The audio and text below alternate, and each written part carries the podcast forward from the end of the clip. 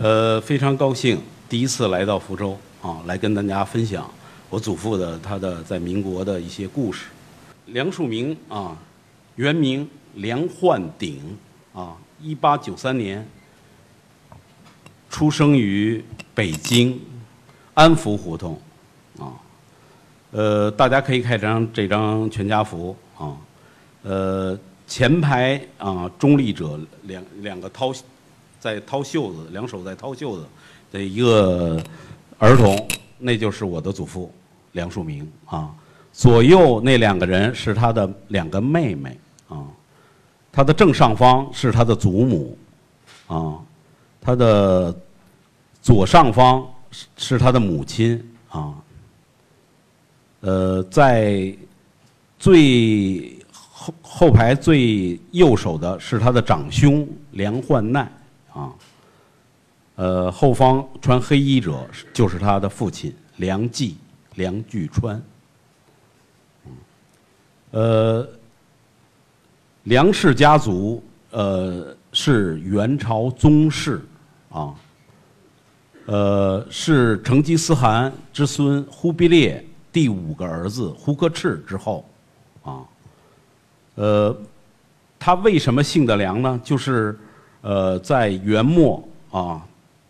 呃朱元璋打来，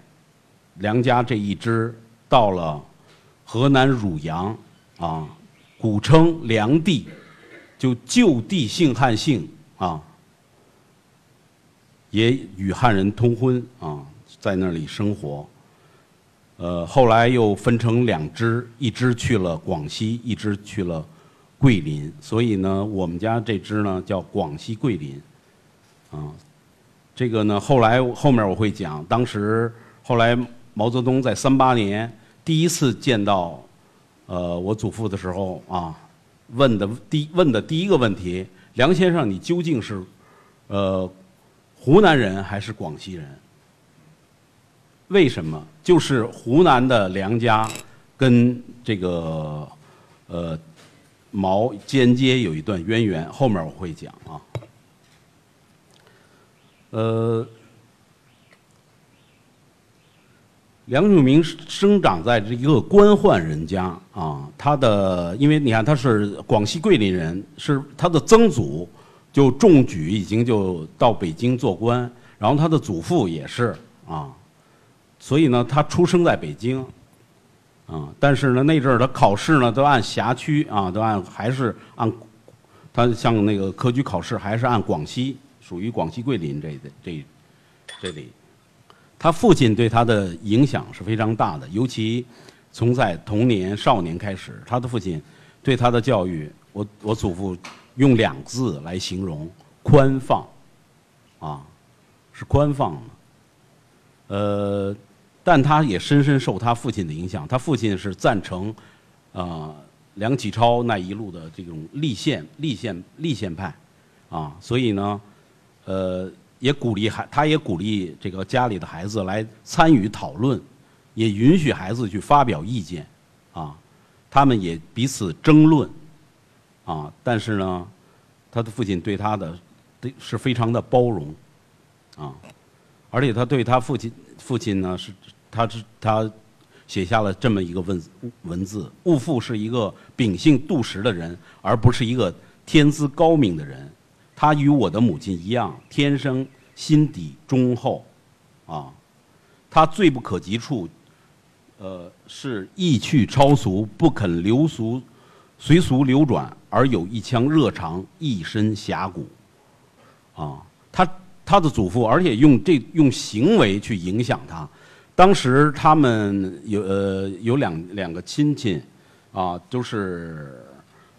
长辈都突然亡故，都孩子就剩剩下就是一个人的时候，啊，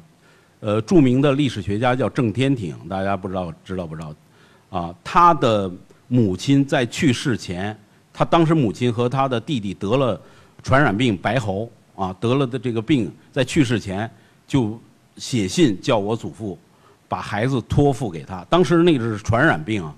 我的曾祖，我的对不起啊，我的曾祖。就专程从北京跑到天津，把孩子接来，啊，还有另外一个人叫张耀增，也是属于他的表弟，也是家里这个长辈都亡故了，把这个孩子也托付给他，啊，他都是予以关照，所以他在行为上就是一种担当的这种榜样，给他给梁漱溟都有产生后来产生了很重要的影响啊。你看，他又说我最初的思想和做人，受父亲影响，以致这么一路上侠认真，不超脱。啊，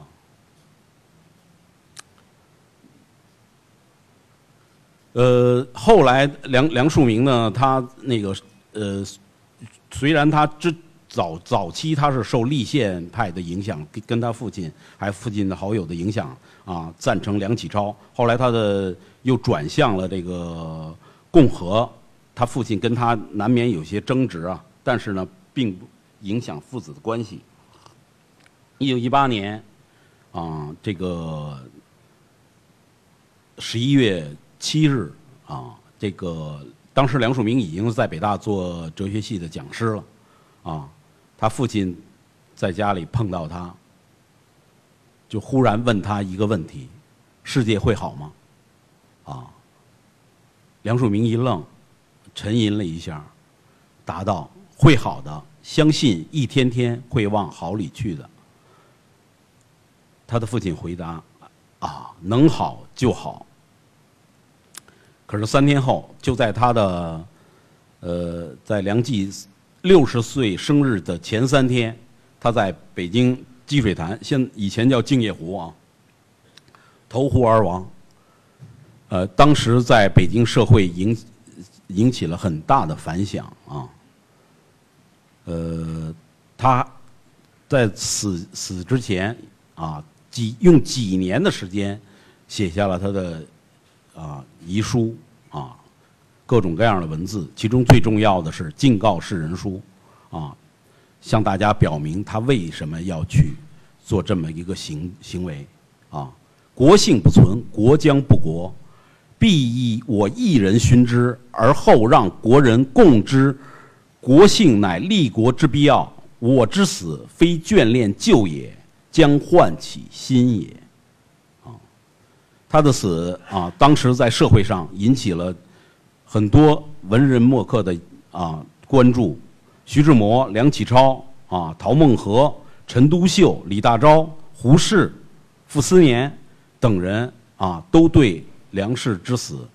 都从各个方面都予以一定的肯定啊。当然，最他影响他的死影对于人影响最大的就是他的儿子梁漱溟。啊，梁漱溟说，父子最末一次对说话，还说的是社会问题。自从先父见背之日起，因他给我的印象太深。事实上，不容我放松社会问题，非替社会问题拼命到底不可。大家看，拼命到底。所以后来他在做乡村建设，在做国共呃和谈等等的事情的时候，之认真，之拼命，都是受他的父亲的影响。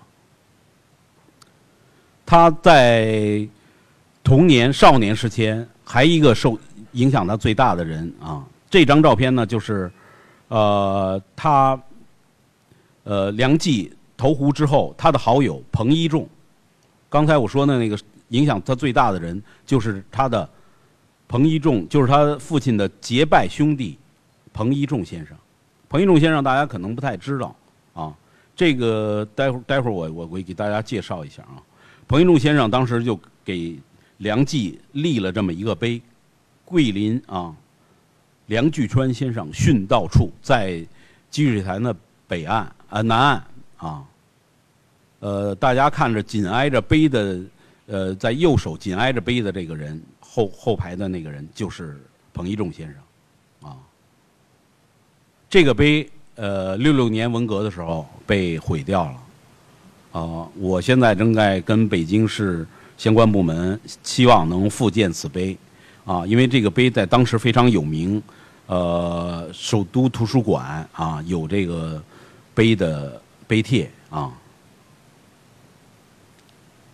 彭一仲先生是啊，北京报业乃至中国报业的先驱啊。他祖上呃是福苏州人，家里也是那个官宦人家，曾经他的祖父曾经官至。呃，宰辅一级啊，就宰相一级的这么一个官大员，啊，嗯，后来也是家道中落，呃，就接触到社会啊，接触到社会，然后他呢就觉得要通过办报来影响影响社会。当时他办了呃三份报纸，《京华日报》《启蒙画报》。《启蒙画报》就是针对儿童的，在当时真的很不容易，针对儿童白画的，而且是彩色的画报。啊，所以这个画报对我祖父童年影响很大，印象深刻啊。还另外一个呢，就是给他带来呃灾祸的一个报纸，叫《中华报》啊。后来他也因为这个报纸，呃，发登载这个报那个袁世凯啊秘密杀害保航等人的这个消息，被查封，发配新疆十年。啊当时这几家北京当时呢有三家有三类报纸，一类是官报啊，另一类是洋报，还一类是民报啊。民报的代表者就是彭一仲先生啊。其他官报、洋报大家都知道，一个是官方的，一个是洋人办的啊啊。所以呢，他的报纸是非常民间化的。《京华日报》是一种当时是一种白话报。他的白话早于胡适先生十几年，啊，他的《京华日报》《启蒙画报》在当在北京影响之深，大家没有想到，啊，当他被发配新疆时，有数千人为他送行，还有人愿意跟随他去新疆，有读者，可见他的报纸之影响的影响力啊。彭先生特别说啊，报馆是争的是公理，报纸是天下人说话的地方，到放在脖子上也要说，也也还是要说。他就是这种态度，所以呢，他的办报非常曲折，经常是被查封、被被被禁啊。呃，他是二二一年去世。他去世以后，我的祖父和他的兄长还接办这个报纸一年多啊，所以他童年是少年时期是受这两个人的影响啊。这是彭玉仲先生当时呃被发配新疆的时候啊，英国的这个《泰晤士报》啊，到记者去那里考察遇到他的一个合影。一九一二年的时候。孙中山，呃，在就任大总统后，啊，由于国库空虚，啊，有一次他批批钱要批这个十万洋，结果国库告诉他只有十洋。他跟黄兴一商量，没办法，就想跟日本人借钱，啊，当时有一个客观的一个情况呢，就是，呃，孙中山一直认为满满洲不是不算是中华国土。你知道吗？所以当时他就决意把满洲，也就是让出去，也有这种这个历史原因啊。因为他以前是驱逐鞑虏，恢复中华，他就是把美国满洲人你回到你的那个地方，那地方是你的，给日本人就给日本人了。这个有这个历史背景啊。所以这是第二次他这么作为啊，当然也没有做成啊，没有做成。日本人还是觉得袁世凯啊，兵权。财权啊，他还是看中了他。但是袁世凯就是孙中山的这些跟日本财阀勾结的这些情况呢，因为呃黄远生是留日的，他在那边很多关系啊，他把这些消息进行了披露啊。虽然捕风捉影，但是呢，孙中山也怀恨在心，所以才下这个指示把他啊予以暗杀。这是中国。死于第一个死于暗杀的记者，啊，所以孙中山也不是那么完美无缺的人啊。呃，由于正是由于他的黄远生之死，哦，我我祖父感慨人生的这个之艰难之痛苦，写下了《救援决议论》啊，所以在这是他们之间的一个关联关系。呃，他这篇文章发表了后，发表后就引起了呃社会各界的重视啊。他自己呢，也当时因为他呃在司法部工作过，他请那个在司司法司法跟随司法总长呢出入国会，也结识了教育总长范元濂先生啊。范元濂先生呢是什么呀？第一任的教育总长是蔡元培先生，范元濂先生是次长，所以他们彼此相熟。我祖父托他引荐蔡元培先生啊，这是当时他给范元濂先生的信啊。而且范元濂先生还给专门写了一个名片，这些物件都是蔡家保留了啊，蔡家保留了，后来提供给我们。而且呢，在去之前，我祖父还给这个蔡元培先生写信啊。想去登门拜访啊，就是执这本书《救援决议论》登门拜访。呃，蔡先生呢是，呃，一九一六年啊八月份从那个德国回来啊，范元濂先生向黎元洪大总统推荐他出任北京大学校长。呃，一九一六年十二月二十六日，黎元洪大总统给他颁布了这个校准委任状。一九一七年的一月四日白天。蔡先生第一次啊到北大执事，当天晚上，我祖父就拿着《救援决议论》登门拜访，但是没有想到，蔡先生说：“此文我已看过，不错，甚好啊。这个我想这回我来北大，那个哲学门当时不叫哲学系，哲学门是很重要的。我想请你来出任印度哲学讲席，啊，这就是讲师，啊。当我祖父并拿此文并没有求职的意思，因为这他还是司法总长的秘书啊，还有工作要做，他只是向前辈来请教而已。但是蔡先生说了：“你来吧，啊，我觉得你这个来北大非常好，这个。”我祖父也是推辞说，我这个印度哲学啊，有六派，佛佛佛佛学只是一派，啊，我那五派也不是太熟，啊，蔡先生说你不熟那谁熟？我也找不着别人，就你来吧。我祖父也觉得他的学识不够啊。那蔡先生说，那你就别把当做来做教书，就当这儿到这儿来跟大家一起学习就好了。由于蔡先生再三邀请，我祖父也就答应下来。但是又有一个情况，当时他是司法总长的秘书，啊，很重要的机要秘书，他还一时脱不得身，啊，所以呢，就是跟蔡先生说，那我能不能先请人代代课？蔡先生说，你认可的人就可以啊，所以他就推推荐了许丹、许继尚先生，啊，来带他来来来讲课。所以带的许继尚先生带了一个学期啊，正好这阵儿张张勋又闹复辟，这个这个，当然这个共和这一派这这些人就各自四散了，所以那我祖父也就回家了，回家了正好在家，在家呢，当时他也没想去北大教书，他呢，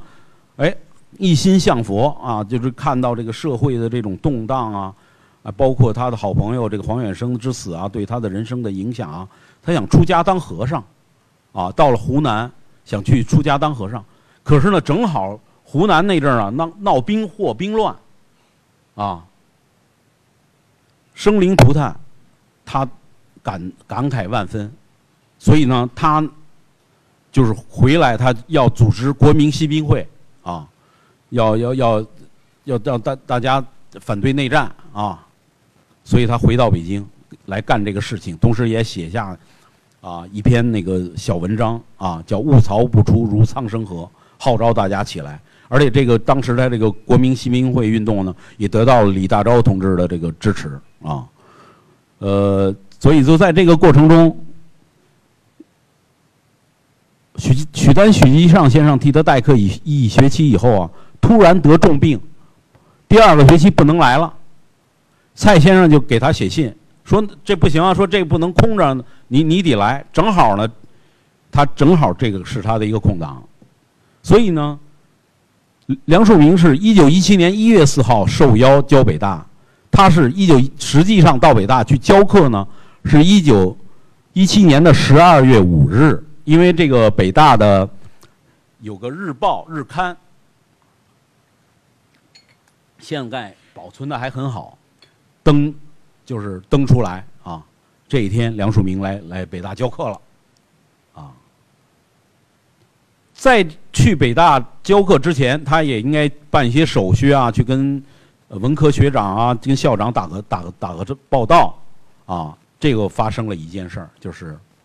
他去了蔡先生的校长办公室，当时呢有陈独秀先生，啊，他是文科学长，啊，寒暄过后，我祖父说，啊，我此来北大，就是替世家和孔子说个明白，不做旁的事情。大家要知道，那阵是一九一七年，啊，新文化运动已经在一九一五年，啊，陈独秀先生创办《青年》啊，《青年报》，呃，就是《新青年报》《新青年》啊，呃，以以前可能叫《青年杂志》，后来改名《新青年》，呃的时候已经开始，一六年、一七年，批孔浪潮已经风起云涌啊，在那种条件下。一个小小年轻啊，跟校长、跟文科学长、跟前辈们，就说我就是要替世家和孔子说个明白，不做旁的事情，啊，可见蔡先生的包容啊，思想自由，兼容并包，所以当时新派旧派聚拢北大，也有赖于蔡先生。新文化运动虽然蔡先生没有深入其中，但是没有蔡先生，可能就没有。在北京的这个新文化运动的这个这个浪潮，这是他在北大执教的照片啊。救援决议论呢，他得到了蔡先生的青睐，受教北大啊。此文他也认识了前辈大家林志军、林载平先生、梁启超先生、蒋百里的先先生啊。林载平先生是咱们福建人，啊，这个他是前辈大家，他是刚才我跟大家说到嘛，这个他是黄远生的好友啊。后来黄远生故去以后，他所有的文字，林载平先生整理出版为《远生遗著》。林载平先生可能名气不如梁启超先生大，但是我要说，梁启超先生的《饮冰史合集》。梁启超身后所有的文字著述都交给了林载平先生，由林载平先生给编撰。啊，他还通过此文也结识了熊十力先生啊，成为终身的挚友。林在平先生呢，是是哲学家和法学家，他也是留日的，啊。所以大家看看中国近现代史啊，很多大人物都跟日本有很深深的关联。陈独秀、李大钊，啊，张世钊、章太炎、孙中山，啊，等等等等，啊，希望有有有些人能做一些这方面的研究啊。我祖父对林载平先生的评价非常高，立身高洁。啊，是我衷心尊敬、应服的一位长者，啊，因为他长我祖父十五岁。呃，因为这个林先生跟远黄远生是好朋友，所以《救援决议论》发表以后，就引起了他的注意。他看到此文以后，呃，他林先生也是学法学的，当时在也在司法部工作过，就通过。司法部的旧同事代为引荐，主动结识了我的祖父。他因为他长十五岁嘛，都已经是长长一代人的了。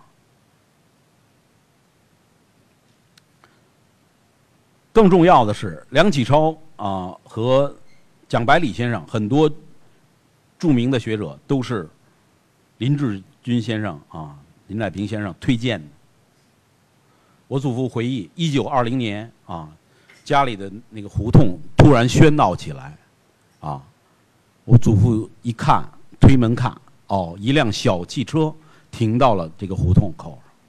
因为那个时代，大家要知道，一九二零年，一辆汽车、小轿车，大家可以想象，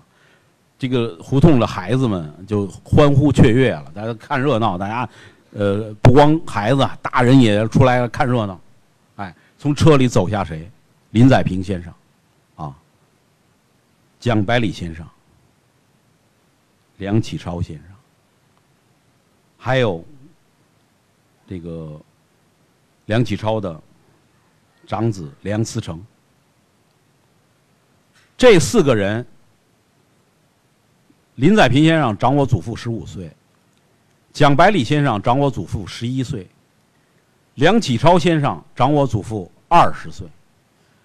梁思成小八岁，啊，你看当时梁思成还是一个青年，大概十八九岁，啊，刚。去国外留留留学回来，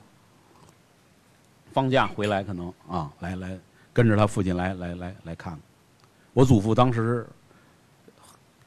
真是给惊着了，没有想到这么多前辈来主动的来拜访他，尤其是梁启超先生，啊，因为梁启超先生，呃呃是在立宪是立宪派，立宪派，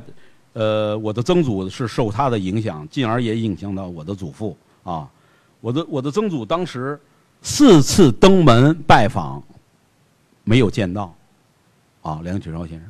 两次投书未回，所以他在这个遗笔中呢提到这个事情，但呢，他对梁启超先生也没有怨言啊，对任公没有怨言怨言。后来梁启超看过我祖父特别把相关的文字给梁启超看。梁子梁启超看过以后痛哭流涕啊，觉得辜负了这个我的曾祖嘛啊，做了一个深深的检讨。所以在那种情况下，我祖父虽然仰慕梁启超先生啊，梁启超先生对他影响那么大啊，有多大呢？我我给大家讲，当时梁启超也是流亡日本，他办的报、办的一些杂志传到海内，呃，就是传到国内哈，都是。呃，合订本我祖父买下来有五六百万字之巨，我祖父是这么写的：爱不释手，有时候甚至于拿它当做枕头，叫枕在啊头下。就这么一个他仰慕的大家，但是他为什么没有拿这个这个这个文章去请教呢？就是源于他的父亲跟这个梁启超这个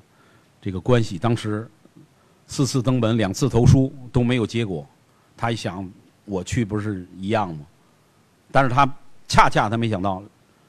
任公主动登门拜访，啊，这个所以他后来就跟这个梁启超、梁任公啊，就就经常往来。后来他离开北大，梁任公在这个。清华主持清华国学院，大家都知道清华国学院啊，三大名师啊，梁启超、王国维、赵元任啊，呃，好，还还有一个那个哦，四大，还有陈寅恪，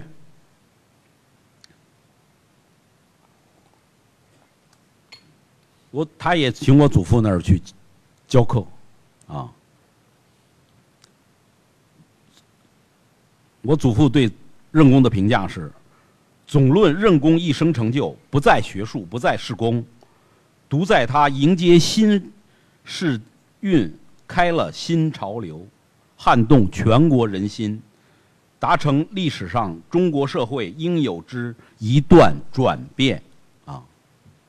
不对梁先生，对任公他是评价是非常高的啊。蒋百里先生呢，是梁任公的学生啊，大家可能不太了解，但是我提一个人啊，他的女婿啊，钱学森啊，钱学森一生敬佩两个人，一是周恩来总理，二是就是他的岳丈蒋百里先生，这是钱学森亲口说的。蒋百里先生那个早年也是留日在日本陆军大学学习，啊，当时每年毕业的前六名能得到天皇佩剑，啊，他跟蔡锷同在那里读书啊，他是第一名，蔡锷是第二名，都得到了天皇佩剑。后来他那个回国出任保定军校啊，也就前就是陆军大学的前身的校长，啊，呃，跟陆军部发生这个矛盾啊，他觉得愧对全校官官兵啊，召集大家开会，拔枪自杀，啊，他的副官挡了一下啊，还是受受伤。袁世凯立刻派日本的这个军医啊，日本的医生和日本的护士照料他，啊，在这照料过程中啊，蒋百里先生跟这个日本护士啊日久生情啊，要他要迎娶这位女士佐藤屋子啊，但这位女士说呢，这个她不能轻易的应允的，得得到家里的这同意，蒋先生立刻就跟他去日本求婚，好了，迎娶了佐藤五子。后来蒋先生也给他改了一个中国名字，叫蒋佐梅。啊，他为这个蒋先生一共生下了五个女儿。啊，这个蒋英就是其中之一，后来嫁给了钱学森。啊，呃，蒋先生虽然是军人。但是他从没有打过仗，啊，却官至中将，最后中飞为上将，啊，他是中国民国时期最重要的军事理论家，啊，他最重要的文章是《国防论》，啊，他早就预言中日有有要有一仗，啊，而且要打的时间持久，啊，有人认为他这个是早于毛泽东的《论持久战》啊。或者说毛泽东对他这有所借鉴啊，熊先生啊也是一个奇人啊，奇怪的奇啊，他也是自学成才的大家，他的学历比我祖父还要低啊，连小学都没有读完啊，是放牛娃啊，但是就是爱看书啊，从小就爱看书啊。呃，上过几天私，上过几年私塾而已，啊，当时他父亲临死啊，就是建议他去学门手艺好生存，啊，熊先生没有，他觉得他就是要读书，啊，而且呢，熊先生在很小的时候就心高气傲，心高气傲啊，雄心勃勃。啊，人问问他将来你你要。成为什么样的人呢？他脱口而出陆九渊的诗句：“举头天万望，无我这般人。”啊，可见当时他的气魄啊。而且熊先生人生也是非常阅历非常奇，经历奇特，放过牛啊，当过兵啊。辛亥革命的时候，他那阵儿在在在那儿当兵啊，也是行伍出身。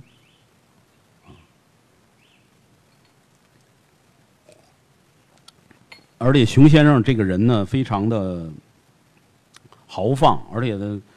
呃，探讨问题的时候呢，就是经常是，呃，大声争论，大然后大笑，而且争论的过程中，有时候争不过啊，他可能打你两三拳，转身就走啊，但是第二天以后呢，那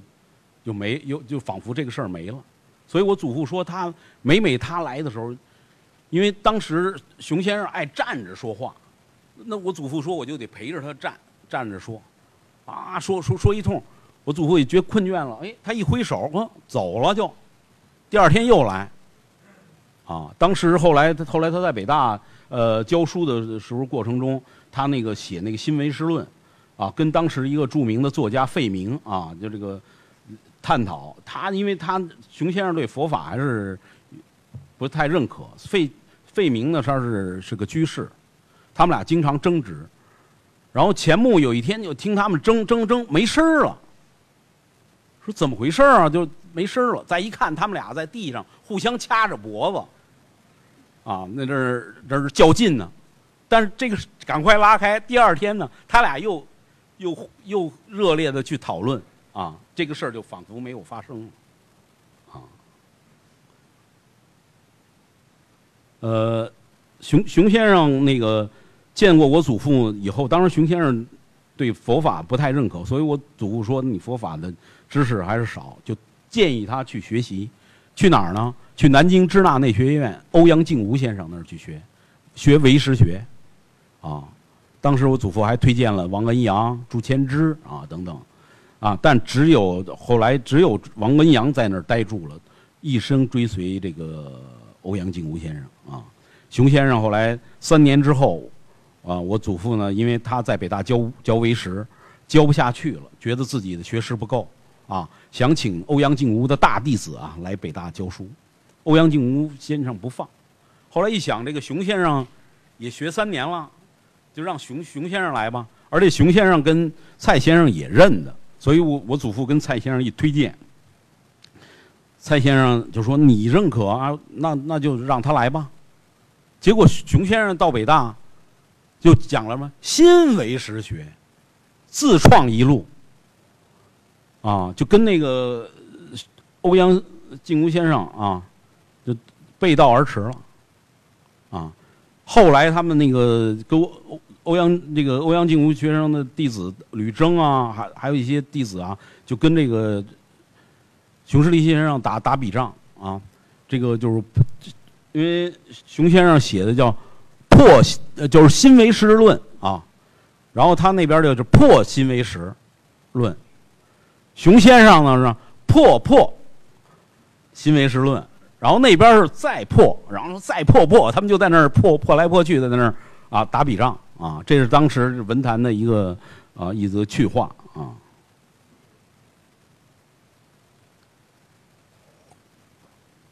而且，呃，熊先生性格跟我祖父大家也听到，非常的差异非常的大，啊，而且呢，他呢，饮食习惯跟我祖父也很有差异，呃，这个叫大有庄的一个一个地方，在中央党校边上啊，二七年、二八年啊，我祖父，呃，和熊先生带着学生同住共学在那里，啊，不带家眷。啊，当时还有一个外国人啊，大家可以看到这个中间儿啊，中间右手的这一个外国人叫魏西勤啊，魏忠魏西勤啊也在。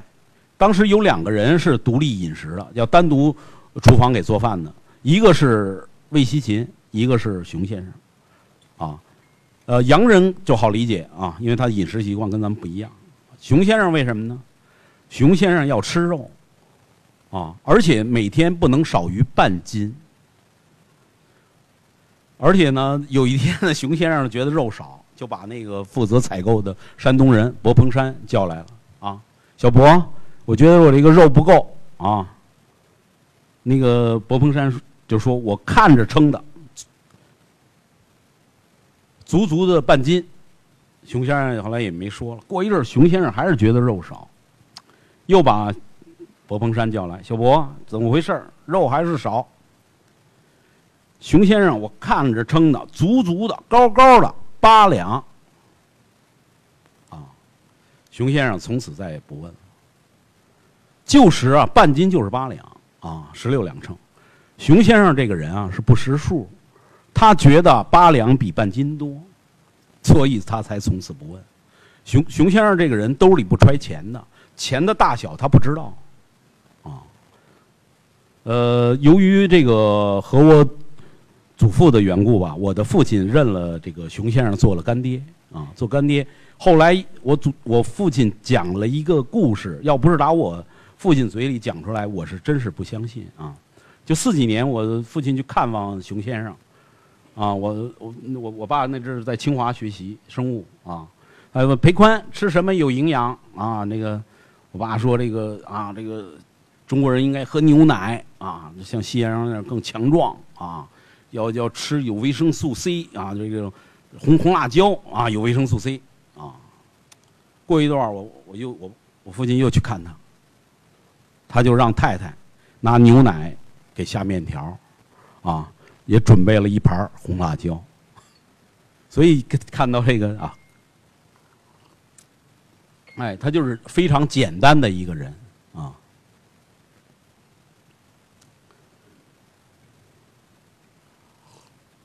而且就是，呃，我我祖父的学生和熊先生的学生，都是互尊尊称对方为老师啊。熊先生的学生呢，尊我祖父呢术师啊，呃，就是我爷爷的学生呢，尊称熊先生力师啊，啊，都是这样。这个后面几个学生都是我，有好几个都是我他们共同的学生啊。而且呢，就是他们性格迥异，饮食习惯差异，包括学术观点也也。差异，差差异非常之巨大，不影响他们成成为终身的好好朋友。而且呢，我祖父二四年准备离开北大，就跟熊先生说，这个他准备离开北大，想去自己办学。熊先生立刻就说：“那咱们一块儿走。”也同时辞去了北大的讲席。后来，呃，就是抗日战争期间。我祖父在重庆北碚办了一所缅人书院，啊，熊先生是这个书院的唯一的讲师，啊，因为我祖父当时奔走这个国共啊，还有这个抗日的事宜，没有没有没有教学生，就熊先生一个人在那儿教教书，而且呢，熊先生，我我我祖父还说，这个当时熊先生当时那阵也在北大教书。啊！但是北大呢，因为呃搞成了西南联大啊，跑到了云南。云南熊先生也没去，但是工资还照发，啊，所以呢，在勉人书院，熊先生当当当这个唯一的讲师啊，是没有工资的，是北大给发工资，学生也不用交学费的，啊。这个大家可以看，我非常喜欢这张照片。这里都是我祖父还有熊十力先生的学生啊，当时他们一块儿，呃，二四年、二五年去山东啊，去这个菏泽去办那个崇华书院的时候的照片，大家可以看看这些青年啊，各个气象又各有各自的气象啊，所以我祖父在后来啊。回忆啊，纪念熊先生的时候说：“居处没有转移，先生与我等均相从不离。”你看见没有？后面又写到：“由于先生与我彼此性格不同，虽同意倾心东方古人之学，而在治学、谈学上却难契合无间。先生著作甚富，每出一书，我必先者见。”我读之，啊，就是熊先生每出一书，第一个给的人就是梁漱溟，啊，但是呢，我祖父呢，对他呢，这个指示先贤呀，一些行为也不太认可，啊，后来呢，他也也接也写到啊，勿在他，因为他写了一本读熊著各书书后啊，书后有个读后感，啊，勿在书后一文。中分别地或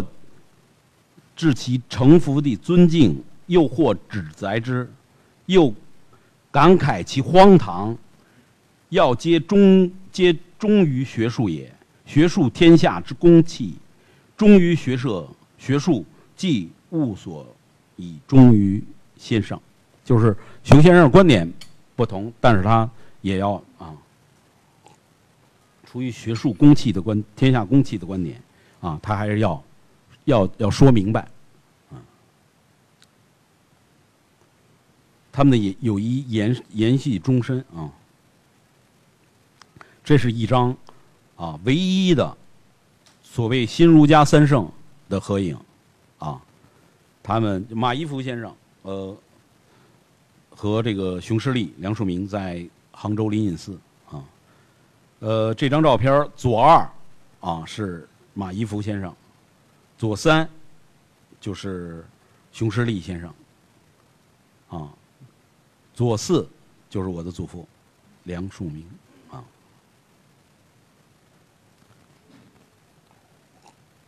蔡元飞先生啊，把他请到北大啊，当时说了，你可以啊在这儿学习啊，你可以跟大家一起学习。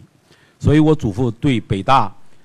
他这七年的生活一句总结：北京大学培养了我啊。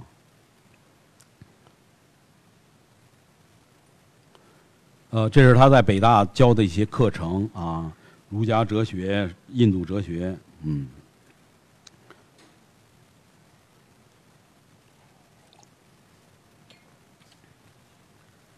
呃，刚才我说到，当时一九一六年啊，他看到去湖南看到兵祸啊横行啊，他要回来组织国民新兵会，写下了“物曹不出如生长生河”这么一篇文章啊，他自费油印了啊，呃，很多小册子在社会上发。他去北大教书的时候，也把它放在教员休息室啊，呃。他其中有一个段落啊，我想跟大家分分享一下。予以为若不办，安得有办法？若要办，即刻有办法。今但决于大家之办不办，大家之中自物曹始，物曹之中必自我始。各个之人各有其我，即必各自其我始。我今不为，而望谁为之乎？嗟乎！物曹不出，如苍生何？强调的是一种责任担当啊，这也是受他的父亲很影响得来的，真是。当时放在这个教员休息室啊，引来两个人的注意啊，一个是就是这位先生辜鸿铭啊，是北大出名的旧派的代表人物啊。戴着一个瓜皮帽，穿着一个枣红色的马马褂，留个小辫儿，啊，呃，这个这个下巴几根啊，黄不拉几的胡子啊，呃，杵着个拐杖，摇头晃脑啊，在北大是非常是个艺人，奇异的艺艺人啊，他又号称东西南美人啊，因为他生在南洋，学在西洋，他。在英国和德国都先后留学，他会七八国文字，拿了国外十所十三所大学的博士，啊，他是中国第一个在一九一三年获得诺贝尔文学奖提名的人，他第一个把四书五经的三部著作翻译成英文，介绍到国外，他又婚婚在东洋，啊，娶了日本的太太。啊，是在北洋。啊，北洋是什么呀？他给张之洞当幕僚、当翻译，啊，他在北洋当当幕僚的时候，正好那个伊藤博文来了，伊藤博文那个他就把刚翻译好的《论语》啊赠送给这个伊藤伊藤博文，伊藤博文就就就讥讽他啊，这个说孔子之道这个。两千年的道理放在当下还能有用吗？啊，啊，他立刻就予以回击啊，说孔子之道就像那个乘法口诀，啊，三三得九，永远是三三得九，现在照样有用啊。他用这个话就把伊藤博文的话就顶了回去，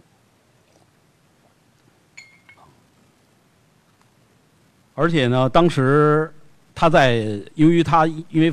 用英文翻译，用英文演讲，呃，他呢在国外的影响很大，所以当时西洋人都有这么一句话：不看三大殿来北京啊，不看三大殿也要见辜鸿铭啊，英国著名的作家叫毛姆啊，来来来来来来中国，啊，就想见。当时他这个也有英国朋友嘛，呃，啊，那我写信叫他来就是了，因为这个这这等于呼来唤去的感觉，郭公明根本不买账，啊，根本没理他。这个毛姆后来也耐不住了，性子就是就问了地址，就登门拜访。啊，然后那个辜鸿铭就一通数落毛姆，他说：“你以为我是那买办呢？就是你们呼来唤去，你就想叫想叫我来就来呢？”给毛姆一通数落啊。辜鸿铭呢，而且他呢，他有很多歪理，但是呢，他又能自圆其说，你知道吗？他有一个那个茶壶的这个理论啊，他就是他是推崇纳妾啊。他说：“一个茶壶要四个茶杯啊，这个男人就是茶壶，女人就是茶杯啊，啊，这就需要配四个茶杯啊。”他说：“从来没有说那个四个茶壶配配一个杯子的啊。”然后呢，有有一个外国女人闻闻听闻这事儿，就就就不高兴啊，说我们也男女平等，我们也可以找四个男人啊。然后龚鸿明就问他：“你你们家是什么车呀？”啊，是黄包车还是汽车？我们家那个外国女人说，我们家是汽车。啊，那四个轱辘吧，四个轱辘，有几个大气筒？啊啊，只有一个。但虽然歪理，但是他他总能自圆其说啊。让后来这个就是这个这个物曹不出这个小册子放在教员休息室，龚鸿明先生看到了啊，拿起来仔细阅读。我祖父回忆啊，当时他也在这儿看。嗯，在在在教室教员休息室休息啊，看过以后，啊，龚鸿明先生啊留下一句话啊：“有心人哉啊，扬长而去啊。”另一个引起这个小册引起谁的注意呢？就是这位先生，胡适，胡适之啊，胡适的这个留洋啊，在北大已经是教授了，我祖父只是讲师啊，名气没有胡适大啊。但是胡适呢也看了这个小册子，在日记写下来啊，梁先生这个人啊，将来是要革命的啊，留下了这么一句话。新文化运动，因为我祖父去的时候，新文化运动已经在北京啊风起云涌，